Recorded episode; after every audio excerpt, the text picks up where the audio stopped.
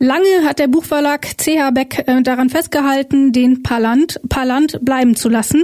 Das haben allerdings viele JuristInnen kritisch gesehen und haben sich deswegen dafür eingesetzt, dass man das Buch umbenennt. Denn dahinter dem Palant verbirgt sich eigentlich äh, der Kurzkommentar zum BGB und wir wollen jetzt mal so ein bisschen darüber sprechen, warum das denn eigentlich problematisch ist, dass das Buch Palant heißt, warum es überhaupt Palant heißt, äh, wenn es mit der Person dahinter eigentlich relativ wenig zu tun hat und warum es jetzt doch so überraschend kommt, dass der Buchverlag gesagt hat, alles klar, der alte Name muss weg und wir suchen einen neuen. Das gibt's heute bei Ist das gerecht? Mein Name ist Rabea Schlutz. Hi. Ist das gerecht? Der Podcast über aktuelle Urteile und Grundsatzfragen der Rechtsprechung mit Achim Dörfer. Und ich habe mir heute einen Gast dazu geholt, der, und jetzt kommt die große Überraschung, nicht Achim Dörfer ist. Achim Dörfer ist im Urlaub und ich habe mich dafür entschieden, das Thema jetzt einfach nochmal kurz einzuschieben. Und deswegen haben wir quasi heute jemand externen dabei. Und zwar ist das Jonathan Schramm von der Initiative Palant umbenennen. Ich sage Hallo Jonathan. Moin und äh, ja, vielen, vielen Dank für die Einladung. Ich habe es eben schon gesagt, der Palant heißt Palant, hat aber mit der Person, nämlich mit Otto Palant, ähm, gar nicht so super viel zu tun. Vielleicht wollen wir erstmal klären, wer war denn Otto Palant? Ja, ähm, das äh, ging mir tatsächlich ähm, ähnlich, ähm, dass man sich im ersten Moment einfach das erstmal so als gegeben hinnimmt. Ähm, habe auch selber ähm, Studi Jura studiert in in Hamburg ähm, und bin dann mehr oder weniger über diesen Namen gestolpert und ähm, habe dann über die äh, Initiative Paarland umbenennen, die sich ähm, 2014, 2016 ähm, so in der Zeitspanne gegründet hat, dann tatsächlich erst erfahren, um was es, um wen es sich darum handelt. Ähm, Otto Paarland hat selber ähm, nie in einem größeren Kommentar, in einem Kurzkommentar ähm, veröffentlicht oder Stellen kommentiert. Er hat ein ähm, Vorwort geschrieben. Er war aber, ähm, und das ist sozusagen das, woran sich das Ganze auch aufhängt, ähm, Präsident des ähm, Reichsjustizprüfungsamtes, Mitglied der NSDAP und der Akademie für Deutsches ähm, Recht während der NS-Zeit. Er war also innerhalb der Ausbildung, und das macht es quasi gerade so ähm, sensibel und so ja eigentlich so ungeheuerlich ähm, dafür zuständig, alles ähm, so umzudrehen, ähm, dass es quasi zur NS-Ideologie passt. Ähm, das ging damit los, die Arisierung des Rechtswesens voranzutreiben, also sowohl in der Ausbildung als auch ähm, an den Universitäten zu schauen, dass ähm, nur noch ähm, vermeintlich arische Personen Juristinnen und Juristen werden können. Mhm. Jetzt habe ich das Ganze schon gegendert. Das ist sozusagen schon der zweite Punkt. Er war auch ganz maßgeblich daran beteiligt, Frauen aus dem juristischen Studium zu drängen, mhm. ähm, sie aus allen juristischen Positionen zu drängen. Ähm, und von ihm stammen auch so Kommentare wie ähm, junge Juristen müssen lernen, Volksschädlinge zu bekämpfen und die Verbindung von Blut und Boden, von Rasse und Volkstum zu begreifen. Also ähm, eine Person, mit der man, würde man denken, eigentlich ähm, in unserer heutigen Zeit, mit unserem Rechtsverständnis nicht in Verbindung gebracht werden will, weder als jemand, der ähm, zwangsweise ähm, eine Fußnote äh, in einer Fußnote ihn nennen muss, aber auch bei einem Verlag äh, kann man sich das ja äh, durchaus fragen. Aber das ist sozusagen der, der Hintergrund oder ein, ein paar kleine Details ähm, zu, ähm, zu ihm. Und das ist, glaube ich, sein der entscheidende Punkt, hat er letztendlich keinen inhaltlichen ähm, Beitrag zu diesem Kommentar geleistet, völlig unabhängig oder völlig neben der Tatsache, ähm, dass er dieser Ideologie nicht nur nachhing oder ein Mitläufer war, sondern wirklich bewusst auch ähm, die juristische Ausbildungslandschaft während der NS-Zeit mitgestaltet hat. Wobei natürlich die Frage ist, wieso gibt man so einem wichtigen Buch, das ja auch in der, im heutigen Studium von angehenden Juristinnen eine ganz, ganz wichtige Rolle spielt, eben weil es der wichtigste Kurzkommentar zum BGB ist. Wieso benennt man den überhaupt nach so einer Persönlichkeit? Wie ist das überhaupt so gewachsen, dass es ja bis jetzt 2021 äh, diesen Namen getragen hat? Ja, also ähm, genau, also es ist diese Namensnennung fügt sich letztendlich in eine größere ähm, historische Erfahrung ein ähm, dass nämlich ähm, systematisch während der NS-Zeit ähm, jüdische äh, Mitbürgerinnen und Mitbürger aus dem öffentlichen Leben gedrängt wurden. Mhm. Und so war es letztendlich auch in der juristischen Kommentarliteratur. Das heißt, dieser Name ist nicht neu nach der NS-Zeit quasi überlegt worden, sondern ist quasi ein, ein fortlaufende fortlaufender Name, ähm, der quasi historisch an die, ähm, an die NS-Zeit direkt ähm, anschließt. Es ging darum, ähm, auch in der Juristerei quasi einen Namen zu finden, mit dem man diese ähm, strukturelle und ideologische Umdrehung verbindet. Ähm, also man suchte jemanden äh, für diesen Kommentar, der die Ideologie gut verkörperte. Es gab vorher einen, ähm, einen Mitkommentator, der damit vorgesehen war, der dann ähm, bei einem, einem Autounfall verstarb und dann machte man sich auf die Suche nach jemand anderem und kam dann auf den Präsidenten des Just, ähm, Justizprüfungsamtes. Mhm. Und ähm, seit dem Jahr ähm, 1938 tatsächlich ähm, heißt ähm, dieser Kurzkommentar, der wichtigste zivilrechtliche Kurzkommentar auch damals schon, ähm, nach ähm, Otto Parland. Und vielleicht kommen wir da gleich sagen, noch darauf zu sprechen, wenn es jetzt darum geht, warum vielleicht nicht alles gut ist äh, nur weil dieser Name jetzt weg ist, gab es nämlich ähm, den eigentlichen Begründer dieses Kommentars. Also der Name, der auch einen inhaltlichen Bezug gehabt hätte, weil er das Ganze begründet hat, weil er mitkommentiert hat. Und das ist Otto Liebmann.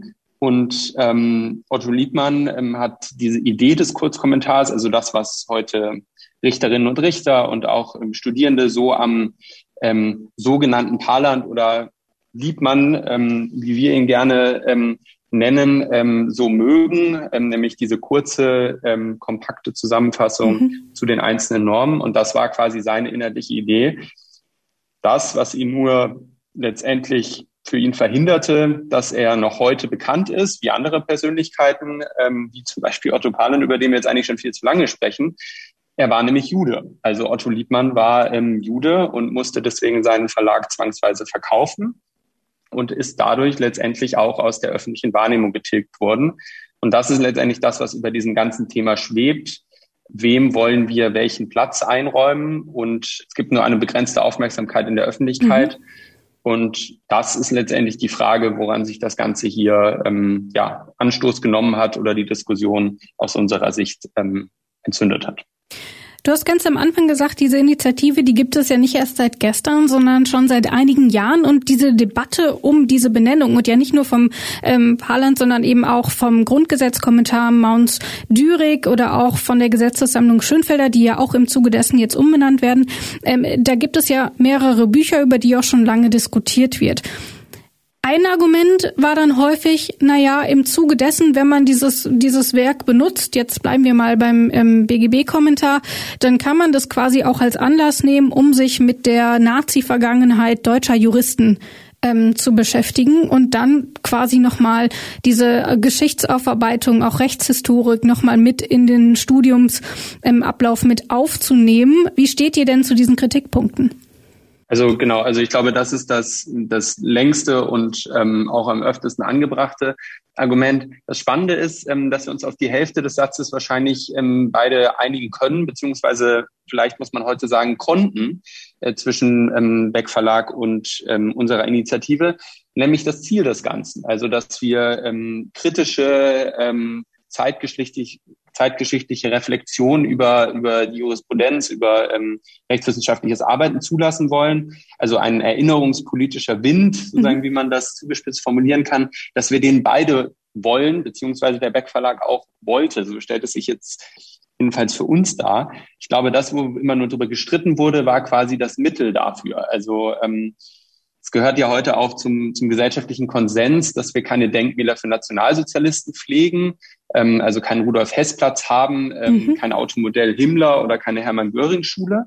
Ähm, aber trotzdem, und ähm, das ist ja auch ein ganz wichtiger Bestandteil, ähm, nicht nur in der, in der Geschichte in der Schule, sondern auch grundsätzlich pflegen wir eine aktive Erinnerungskultur, die auch uns daran erinnert, was früher war, wie sich Strukturen geändert haben, äh, um vielleicht auch mit dem Hintergedanken zu verhindern, dass das heute nochmal passiert. Aber das machen wir halt nicht mit den Tätern. Also ähm, jedenfalls stellen wir sie nicht auf Denkmäler oder ähm, benennen Kommentare, die heute den, den Wind der Demokratie und der Rechtsstaatlichkeit und der Toleranz atmen sollen. Ähm, die setzen wir nicht vorne drauf. Und ähm, das, was jetzt, und da kommen wir jetzt vielleicht auch immer mehr zu, äh, zu dem in den in der letzten Woche unter dem Hashtag Parland umbenannt ähm, diskutierten äh, Umbenennungs, ähm, dem Umbenennungsversuch des, mhm. des Beck Verlags, dass dieses Argument, was ganz stark gemacht wurde vom Beck Verlag, ähm, was man auch unter dem Titel Erinnern statt Vergessen quasi ähm, ähm, als Überschrift benutzen konnte, jetzt plötzlich keine Rolle mehr spielt bei der Umbenennung. Und das ist das, wo, wo wir sagen, ja, es ist ein, es ist ein wichtiger Schritt, den wir auch auf jeden Fall begrüßen, von dem wir auch ehrlicherweise überrascht waren, dass er jetzt nach so langer Zeit, nach über 80 Auflagen noch ähm, noch passiert. Mhm. Und ähm, man muss auch positiv dem Beck Verlag auf jeden Fall zugutehalten, dass er da über einen langen Schatten gesprungen ist, ähm, wo er sich lange dagegen gesträubt hat und jetzt doch diesen Schritt gemacht hat. Ähm, und auf der anderen Seite wollen wir als Initiative auch nicht die Leistung derjenigen schmälern, die jetzt als äh, neue Namensgeber im Raum stehen. Aber, und das ist sozusagen das große Aber, ähm, es führt dazu, dass diese Geschichte jetzt gar keinen Platz mehr hat. Und damit ergibt sich der Beck Verlag unserer Meinung nach in einen gewissen Widerspruch mit dem größten Argument, gerade unter dem Aspekt, wenn man sich überlegt, wie viele Juristinnen und Juristen, und dafür ist Otto Liebmann ein sehr gutes Beispiel, weil wahrscheinlich viele in diesem Podcast jetzt auch gerade seinen Namen zum ersten Mal hören, halt zu den vielen ähm, Jüdinnen ähm, und Juden gehört, die in Deutschland nicht mehr präsent sind, ähm, sei das ähm, als ähm, bekannte ähm, Wissenschaftlerinnen oder auch Richter ähm, nach der NS-Zeit. Mhm. Ähm, also da es war, gab es einen großen großen Cut und ähm, viele Positionen, ähm, wo Jüdinnen und Juden sonst gewesen wären, waren dann entweder mit völlig unvorbelasteten Personen, aber halt oftmals auch mit belasteten Personen nach der NS-Zeit besetzt worden. Und diese Erinnerung beizubehalten und zu sagen, hier ähm, ist etwas passiert, hier hat jemand einen Platz eingenommen, der eigentlich jemand anderem zusteht. Und jetzt steht plötzlich in Frage, ob überhaupt noch diese Erinnerungskultur Ziel ähm, ja, des, des ist. Jedenfalls ähm, zeigt es jetzt sich nicht im Namen. Du hast aber auch gesagt, die Menschen, die jetzt stattdessen vorne auf dem Cover stehen. Schauen wir uns doch mal an, wer das denn tatsächlich ist. Im November 2021 ähm, soll das ganze Ding dann umbenannt werden ähm, und zum Beispiel der, ähm, der ehemalige Palland wird zum Dr. Christian Grüneberg, ähm, dem Richter am Bundesgerichtshof ähm, zum Beispiel. Ähm, wir haben ja auch noch das, ähm, den Grundgesetzkommentar Mons Dürig, äh, der wird in Zukunft Dürig-Herzog-Scholz heißen und die Gesetzessammlung Schönfelder, die wird ähm, nach dem Herausgeber und Vorsitzenden der ständigen Deputation Reputation des Deutschen Juristentages Professor Dr. Matthias Habersack benannt.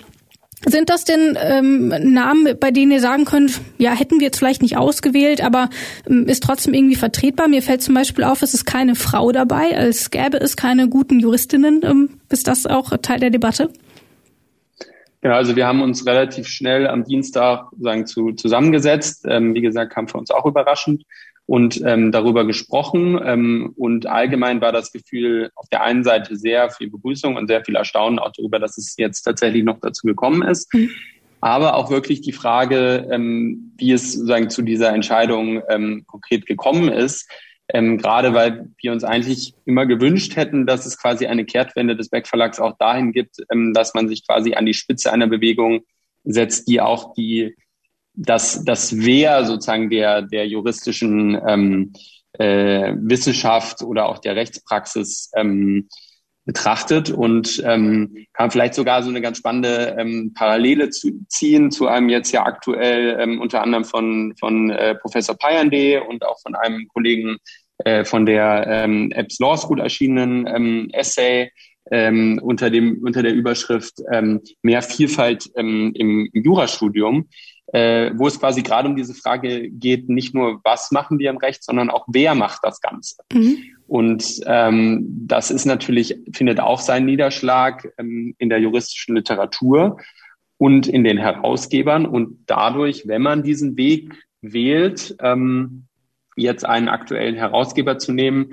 dann stellen sich natürlich auch Fragen ähm, der, der Diversität und natürlich auch die Frage, warum es offensichtlich äh, keine Juristin gibt, die auf so einem Kommentar stehen könnte. Mhm. Ähm, das, das war auf jeden Fall auch ein, ein Punkt, wo wir uns einfach darüber gewundert hatten. Also, dass man es jetzt nicht zum Anlass nimmt, ähm, hier dieses ganze Thema äh, ja, Diversität, aber auch wirklich diese Frage, wer ist sozusagen die, wer sind die Handelnden im juristischen Markt, sich nochmal genauer anschaut.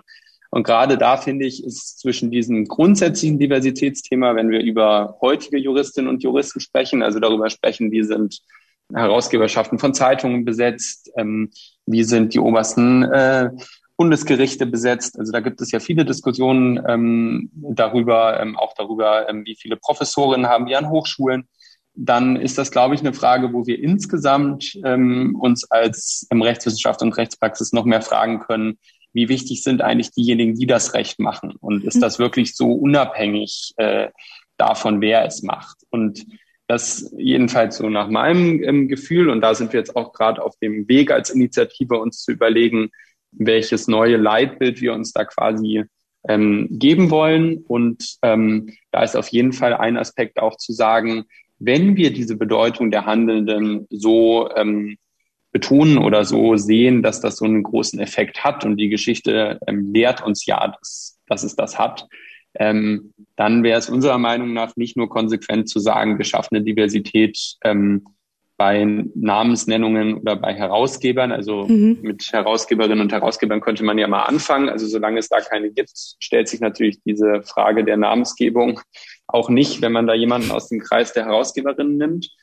Ähm, aber dann wäre es für uns auch konsequent zu sagen, ähm, wir schauen uns das auch nochmal historisch an und ähm, fallen mir äh, Leute wie Fritz Bauer ein, der irgendwie sehr gezeigt hat, wie sehr es darauf ankommt, ähm, wer handelt und nicht nur was im Gesetzbuch steht. Ähm, da fallen mir ähm, die äh, Bundestagsabgeordneten ähm, ein, die, ähm, die als einer der wenigen Frauen damals ähm, im Parlamentarischen Rat mitverhandelt haben, mhm. dass Artikel 3 ins Grundgesetz kommt. Also da gibt es auch viele im juristischen äh, Kontext, die quasi gezeigt haben, dass die Person, die es macht, ähm, einen Unterschied macht. Und ähm, ich finde, da passen diese beiden Themen eigentlich ganz gut zusammen, sowohl zu betonen, welche Menschen haben in der Vergangenheit einen Unterschied gemacht und gleichzeitig ähm, zu sagen, wer macht heute einen Unterschied, nämlich dadurch, dass er äh, Ausdruck von Vielfalt ist. Aber da ist wahrscheinlich in der zweiteren nachgelagerten Frage, wenn man wirklich Herausgeberinnen, aktuelle Herausgeberinnen äh, nehmen will, wahrscheinlich auch erstmal die Frage, was strukturell drin zu ändern, damit die Möglichkeit überhaupt besteht, dass da eine Frau aus dem Kreis der Herausgeberinnen in, in Frage kommt. Aber ich finde, die beiden Diskussionen schließen sich äh, wegen der eben gesagten Argumentation gar nicht unbedingt aus. Und dazu muss man ja auch sagen, das Ganze führt sich ja dann auch im Buch weiter. Ich habe jetzt mal gerade noch mal nachgeschaut. Im Grundgesetzkommentar von ähm, noch Mounts Dürig sind es drei Frauen, die daran mitkommentiert haben. Im Dreierkommentar sind es sogar nur zwei. Ähm, also auch dort gibt es sicherlich noch ein bisschen Nachholbedarf, auch wenn das jetzt vielleicht für unsere heutige Folge ein bisschen zu weit führt. Deswegen ganz am Schluss möchte ich von dir noch wissen. Parlant umbenennen heißt eure Initiative. Das habt ihr jetzt erreicht. Ähm, das Werk wird umbenannt. Ähm, was ist denn jetzt der nächste Schritt? Gibt es denn neben dem Beck Verlag noch andere Verlage, die genau solche Klopper noch in den Reihen haben und die jetzt umbenannt werden sollten? Ähm, oder was ist jetzt euer nächstes Ziel? Genau, also ähm, letztendlich gab es zwei Reaktionen innerhalb der Initiative auf die ähm, auf die Umbenennung. Der eine ähm, Punkt war den, über den wir jetzt relativ lange gesprochen haben, so ähm, wen nimmt man stattdessen vorne mhm. auf dem Buchtitel? Und da war sehr große Enttäuschung ähm, darüber da, dass man diese Chance vertan hat, ähm, jemanden zu nehmen, der ähm, der sonst in Vergessenheit geraten wird oder schon in Vergessenheit geraten ähm, ist, im Gegensatz zu einflussreichen NS-Juristen. Deswegen hier auch nochmal Otto Liebmann. Gerne merken als zu, an alle Podcasthörerinnen und Podcasthörer und mal nachschauen, wer das ist, weil es nämlich wahrscheinlich sehr viele gibt, von denen Sie und ihr das wisst, ähm, die es vielleicht gar nicht so sehr verdienen, wie es, wie es ein Otto Liebmann ähm, verdienen würde. Ähm, Werde und die ich auf andere jeden Fall Seite, auch nochmal im Artikel verlinken. Äh, da kann man sich genau, dann direkt nochmal informieren. Genau, äh, sehr gerne. Ähm, und der zweite Aspekt ähm, war dann tatsächlich, ähm, dass ähm, wir so ein bisschen den Eindruck hatten, dass man jetzt hier versucht, dieses Kapitel so ein bisschen zuzumachen mit äh, drei Umbenennungen. Also es gibt eine ganze Reihe an weiteren Namensgebern, äh, wenn man jetzt mal diese Debatte um, um die Herausgeberschaft sich nicht anschauen will, sondern wirklich nur die quasi Personen, die auf Denkmal gehoben werden, mit fragwürdiger ähm, Vergangenheit, mhm. ähm, gerade wenn man sich überlegt, ähm, dass es in der Juristerei auch nur eine begrenzte Anzahl an äh, Kommentaren gibt. Das heißt, wenn man die jetzt nach einem ehemaligen NS-Juristen benennt, dann ist das im Zweifel ähm, ein Kommentar weniger, der von jemandem den Namen bekommt und dadurch auch eine größere öffentliche Aufmerksamkeit, der es verdient. Also ähm, Nipperdai ist da ein, eine Frage. Ähm, das ist ein arbeitsrechtlicher Kommentar, wo man sich auch mal natürlich mehr jetzt wieder täterbezogen, aber natürlich auch mal anschauen kann. Also der hat zum Beispiel mit Rainer Freisler zusammen das äh, Führerprinzip auch im Arbeitsrecht verankert. Mhm. Ähm, also da gibt es einige Namen, ähm, wo wir sagen, äh, Blümich, Hefermehl, Hartmann, Grusching, also da kann man eine lange Liste aufzählen wo quasi jetzt auch nicht wirklich systematisch mal gesagt wurde, so jetzt machen wir damit Schluss, sondern das ist, glaube ich, so der zweite Aspekt, wo wir sagen, das wirkt alles nicht so in sich ähm, authentisch und wirklich ähm, ja entsprechend diesem ähm, Zitat, wir wollen jetzt wirklich ein Zeichen gegen, ähm, gegen Antisemitismus ähm, setzen, weil es halt gerade ähm, daran fehlt zu sagen, wir holen die quasi wieder wieder hoch, die wegen antisemitischen Handlungen in der Vergangenheit ihren Platz in der Geschichte verloren haben. Und stattdessen heißen halt viele Kommentare weiterhin ähm, ja nach Personen, die äh, quasi von diesem Antisemitismus der der Vergangenheit auch äh, profitiert haben. Also ähm, das ist natürlich irgendwie verständlich. Im Verlag bis zum bestimmten Punkt steht man auch ähm, in seiner Geschichte und mhm. muss quasi ist da auch nicht ahistorisch. Also den Verlag gibt es auch länger als äh, 1945. Aber trotzdem wäre es unserer Meinung nach gut möglich, einfach eine wirklich komplette Kehrtwende zu machen, einfach zu sagen, so jetzt gehen wir einfach mal diesen Punkt an, dass Wissenschaft und Verlag und Juristerei insgesamt nicht, nicht wie gesagt, eine ahistorische Wissenschaft ist, die irgendwie einfach nur heute stattfindet, sondern halt eine Geschichte hat, ähm, um dann auch aus der Vergangenheit zu lernen. Und diese authentische ähm, Aufarbeitung ähm, fehlt uns sowohl, weil es einfach noch NS-Juristen gibt, die Kommentare benennen, als auch, ähm, wie gesagt, ähm, dadurch, dass man, dass man diese His Historie, die ein Verlag, die eine Wissenschaft, ähm, die die Rechtspraxis hat, durch Personen betont, die als Stolpersteine ähm, dienen, aber halt die Betroffenen, die Opfer in den Vordergrund stellen und nicht, die Argumentation des Beck Verlags ganz lange war, die Täter in den Vordergrund stellen. Seit Jahrzehnten arbeiten Juristinnen mit Kommentaren und Gesetzessammlungen, die nach NS-Juristen benannt wurden. Drei dieser Werke wurden jetzt vom Beck Verlag umbenannt. Im November 2021 ist es soweit. Warum die Debatte damit noch nicht beendet ist und warum es so wichtig ist, sich damit überhaupt auseinanderzusetzen, das habe ich mit Jonathan Schramm von der Initiative Palant umbenennen besprochen. Vielen Dank fürs Gespräch. Sehr gerne und ähm, wir bleiben dabei erinnern statt vergessen. Vielen Dank für die Einladung und ja, ganz äh, vielen Dank auch fürs Zuhören an alle Zuhörerinnen und Zuhörer. Das war's für heute. Nächste Woche geht's dann wieder weiter mit Achim Dörfer am Start. Dann sprechen wir nämlich darüber, dass nur sehr wenige Gerichtsurteile überhaupt veröffentlicht werden. Und wir fragen uns, ist das gerecht und ist es nicht wichtig, dass mehr Gerichtsentscheidungen veröffentlicht werden und der Öffentlichkeit zugänglich gemacht werden? Das dann nächstes Mal. Ich sag Tschüss für heute. Ciao. Ist das gerecht? Der Podcast über aktuelle Urteile und Grundsatzfragen der Rechtsprechung mit Achim Dörfer.